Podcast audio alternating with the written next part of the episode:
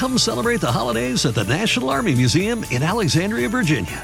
Jump in the VR simulators to ride Santa's jet powered sleigh or fly over frozen landscape in the Great Glacier Race. Enjoy special deals and discounts at the museum store and cafe every Saturday in December from 3 to 5. And bring your out of town friends and family too because admission and parking are free. Celebrate the holidays at the National Army Museum. A full list of holiday fun is at usarmymuseum.org. That's usarmymuseum.org. Este episodio llega a ustedes gracias a Huggies, Mostela y Purex Baby. Bienvenidos a Baby Time Podcast para nuevos padres y padres de nuevo. Hola, soy Micaela Riaza, madre de dos hijas, dula posparto, educadora de lactancia, educadora de preparación al parto y creadora de Baby Time. Mi compromiso con ustedes es proveer la información de manera llana, fácil de entender. Antes era la falta de información, ahora es el bombardeo de información. Los voy a ayudar a entender qué necesitas y qué está de más. Bienvenidos. Bueno, aquí estamos con otro episodio de Baby Time Podcast. Bienvenidos, yo soy Micaela. Y les quiero hablar de algo que de verdad para mí en estos días ha sido como increíble. O sea, yo he tenido que hacer tantos cortocircuitos mentales porque la información que estoy recibiendo me está cambiando todos mis paradigmas, que tengo años em, con cierto conocimiento, pero dice Maya Angelou que solamente puedes hacer lo que sabes, pero cuando tú sabes otra cosa, tienes que hacer otra cosa. Entonces, yo creo que la la mayoría de, personas de personas em, tenemos un bebé y realmente no tenemos información. Yo me incluyo en eso porque cuando yo tuve mi primera bebé, yo no tenía nada de, yo no tenía idea de qué conllevaba tener un bebé. Y no físicamente, sino emocionalmente. O sea, yo no estaba consciente de la responsabilidad emocional que yo tenía con mi hija durante mi embarazo. Yo estuve, ella nació en el 2005. En el 2006 yo fui a un congreso sobre la humanización del nacimiento en México y una señora, una de las conferencistas, habló sobre la psicología perinatal, pre y perinatal. Y eso me dejó, o sea, sin palabras, lo que ella explicaba de que los bebés tienen una conciencia preverbal. Ellos todo lo sienten, todo lo absorben, em, se responsabilizan por las emociones de la madre durante el embarazo. Eh, si la madre está estresada, pues ellos no es posible protegerlos de, todas las emociones humanas. Incluso es bueno que ellos eh, conozcan todas esas emociones. Pero cuando una madre está en un estrés crónico o en una depresión crónica, eso sí afecta em, las conexiones neurales de, tu bebé. Eso sí afecta cómo tu bebé va a ver el mundo. Y yo no tenía idea en mi mente, mi bebé estaba en, en mi barriga, en su propio mundo, ajeno a mi mundo. Y yo me acuerdo solamente una vez eh, durante mi embarazo, yo tenía como cuatro o cinco meses, y hubo, pasó el huracán Jean. Y él, yo en esa época trabajaba con mi papá y cuando fuimos al, al rancho a ver la, Em, el daño que había hecho el huracán, pues el huracán se había llevado todo, todo lo que nosotros, o sea, todo nuestro trabajo, todo el rancho donde nosotros recibíamos turistas, todo se había ido. O sea, el día anterior habíamos amarrado, o dos días antes, habíamos amarrado todas las sillas y mesas y cosas para que si creciera el río, simplemente las cosas crecieran y bajaran, pero que no se fueran. Pero el río subió 60 pies y fue devastador. Y yo me acuerdo de, a mí me dio mareo, a mí me dio de todo. Y en ese momento, instintivamente, yo me agarré la panza y de todo va a estar bien. Porque, y yo no sabía que mi hija era capaz de percibir, o de experimentar lo que yo, la devastación que yo estaba sintiendo. Pero me agarré la panza y dije, todo va a estar bien, todo va a estar bien, tranquila. Y, y bueno, pero y durante el resto del embarazo, o sea, la gente siempre decía, tú tienes que hablarle a tu bebé, tienes que hablarle a tu bebé, y me sentía totalmente ridícula diciéndolo, hola. me agarraba la panza y yo, eh, nada más estamos tú y yo. Pero sí luego en, en el Congreso aprendí que no tenemos que verbalmente hablar. Nosotras podemos conectarnos con nuestro bebé solamente a través de nuestros pensamientos. Y si tenemos un día eh, difícil o pasamos un pique o pasamos un susto o estamos tristes, debemos de comunicarnos con nuestros bebés y descargarlos de esa responsabilidad. Ellos no son responsables por nuestra tristeza, no son responsables por nuestros piques, no son eh, la razón por nuestra por nuestros miedos. Entonces, ponerle un nombre a esa emoción y decir, esto no es culpa tuya. Em, estuve trabajando con una madre que durante todo el embarazo a ella le tocó cuidar a su madre que estaba, se estaba muriendo de cáncer. Y durante todo el embarazo ella estuvo, bueno, acompañando a su madre, eh, estuvo en terapia. Incluso su madre murió, falleció cinco días antes de que esa, ese bebé naciera. Y le pregunté que si en algún momento ella le hablaba a su hijo, le contaba a su hijo lo que estaba pasando. Y me dijo que no.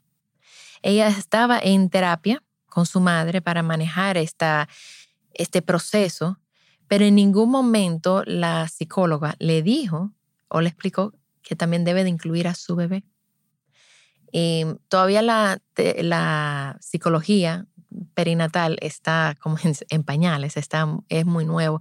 Creo que en el país solamente hay dos personas que realmente tienen una especialidad en esa área. Em, pero yo hablé con la madre, dije, tú necesitas hablar con tu hijo. Tú necesitas explicarle que no es culpa tuya, que tú sientes tristeza, pero no es por él y Él no es responsable por cuidarte a ti. Tú eres la responsable por cuidarlo a Él. Y tienes que darte ese permiso de ser vulnerable, de hacer el duelo, porque si no va a salir por otra parte. Y el bebé, aunque no tiene una conciencia verbal, eso queda en su subconsciencia. Y los bebés sienten, lo sienten todo. Entonces nosotros tenemos que em, sin miedo y ya, bueno, ya las que parimos, ya, no podemos hacer nada porque, de, de nuevo, solamente podemos hacer lo que podemos hacer con la información que tenemos en ese momento. Pero cuando nació mi segunda hija, ya yo tenía el conocimiento de que ella estaba eh, consciente de todo. Y desde que supe que estaba embarazada, eh, fue darle la bienvenida. Eh, incluso pasó algo súper extraño, o sea, señores, esto es como tipo Twilight Zone, o sea, eh, yo estaba, mi esposo y yo queríamos buscar otra bebé, otro bebé, y queríamos empezar a buscar en febrero, porque yo no quería parir en verano. Eso es infernal el calor. Entonces, eh, nuestra primera hija fue programada y ella nació en enero. Y bueno, la segunda hija, yo, el segundo embarazo, yo lo quería empezar a buscar en febrero. Bueno, estábamos en, en diciembre, principio de diciembre, em, y yo estaba jugando el caballito con mi hija. Y ya tenía ella sentada arriba de, de mí y, y arriba de mi barriga. Y ella de repente se agachaba y me daba un beso en la panza y me decía, hola bebé. Y yo, sí, mi amor, ahí, ahí va a venir una bebé, un bebé pronto, va a tener un hermanito, em, si Dios quiere el año que viene, y ahí nacen, ahí crecen los bebés. Y, ella tenía dos años y me decía, no, mami, hola bebé. Y pa, le daba otro besito a la barriga. Bueno, a la semana me enteré que yo estaba embarazada. Y, y de verdad que fue, o sea, ella sabía ella sabía que yo estaba embarazada antes de yo, o sea, los bebés, no, eso es algo impresionante, que ellos se conectan. Em, bueno, pues desde ese momento de que yo supe que estaba embarazada, era dándole la bienvenida, diciéndole, narrándole mi día. Mira, mami va para acá, mami va para allá, yo estoy aprendiendo esto, eh, Isabela hoy se va para el colegio, eh, te estamos esperando, tú estás creciendo muy fuerte, eh, mami pasó mucho pique hoy con los Amets, mami está muy nerviosa porque no sé, estamos en temporada de huracán, eh, viene un huracán, no vino el huracán, ya mami está tranquila. Pero a todo esto le decía, esto no es tu responsabilidad. Esto no es, esto es nada más el mundo. Esto no, tú no tienes que cuidarme a mí. Yo soy la que te cuido a ti. Y em, fue un embarazo tan, tan bonito. Eh, yo me conectaba con ella.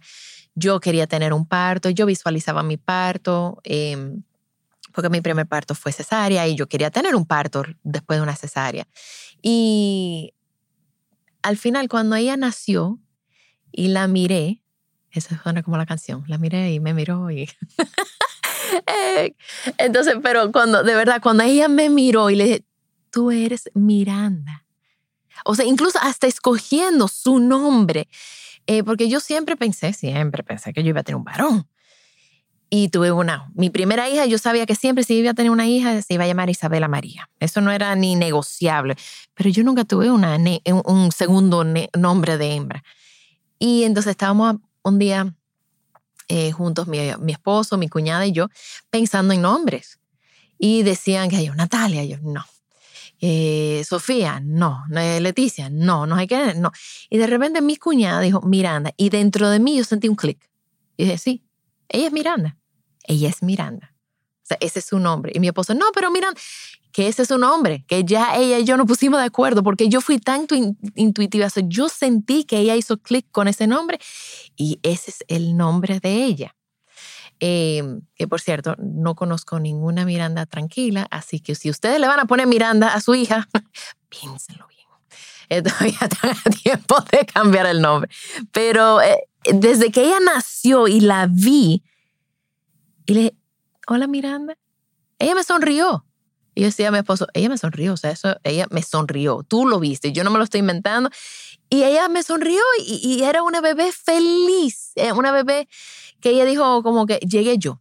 Y yo llegué a mi familia y, llegué a, a, este seno porque ella llegó a una familia que estaba mucho más consciente de, de lo que realmente es la conciencia de un bebé. Los bebés sienten emociones, sienten experiencias, sienten dolor. Entonces, como ya nosotros sabíamos todo eso, pues nosotros podíamos llenar eso, ese, espacio para ella y, y darle esa plataforma para que ella pudiera desarrollarse. O sea que los invito a que si aún están embarazados, y aún no estén embarazados, pero su bebé está chiquitico, háblenle a su bebé. Háblenle de las pérdidas, háblenle de sus felicidades, háblenle de sus miedos y siempre descarga al bebé de cualquier responsabilidad. Yo sé que es como obvio, ellos no son responsables por nosotros, pero ellos lo, lo aceptan y, lo, lo integran a su subconsciencia y eso queda ahí siempre. Así que nada, los invito a que hablen con sus bebés, sepan que ellos tienen algo que decir, escuchen a sus bebés. Y en el próximo episodio vamos a hablar sobre el idioma del bebé. Muchísimas gracias. Estamos en las redes como arroba babytimerd y babytimerd.com. Estoy muy honrada poder compartir mi información y la de los expertos, que yo voy a tener expertos acompañándome en diferentes temas. O sea que nada, señores, muchísimas gracias. Baby Time Podcast es grabado en Pinktree Studio.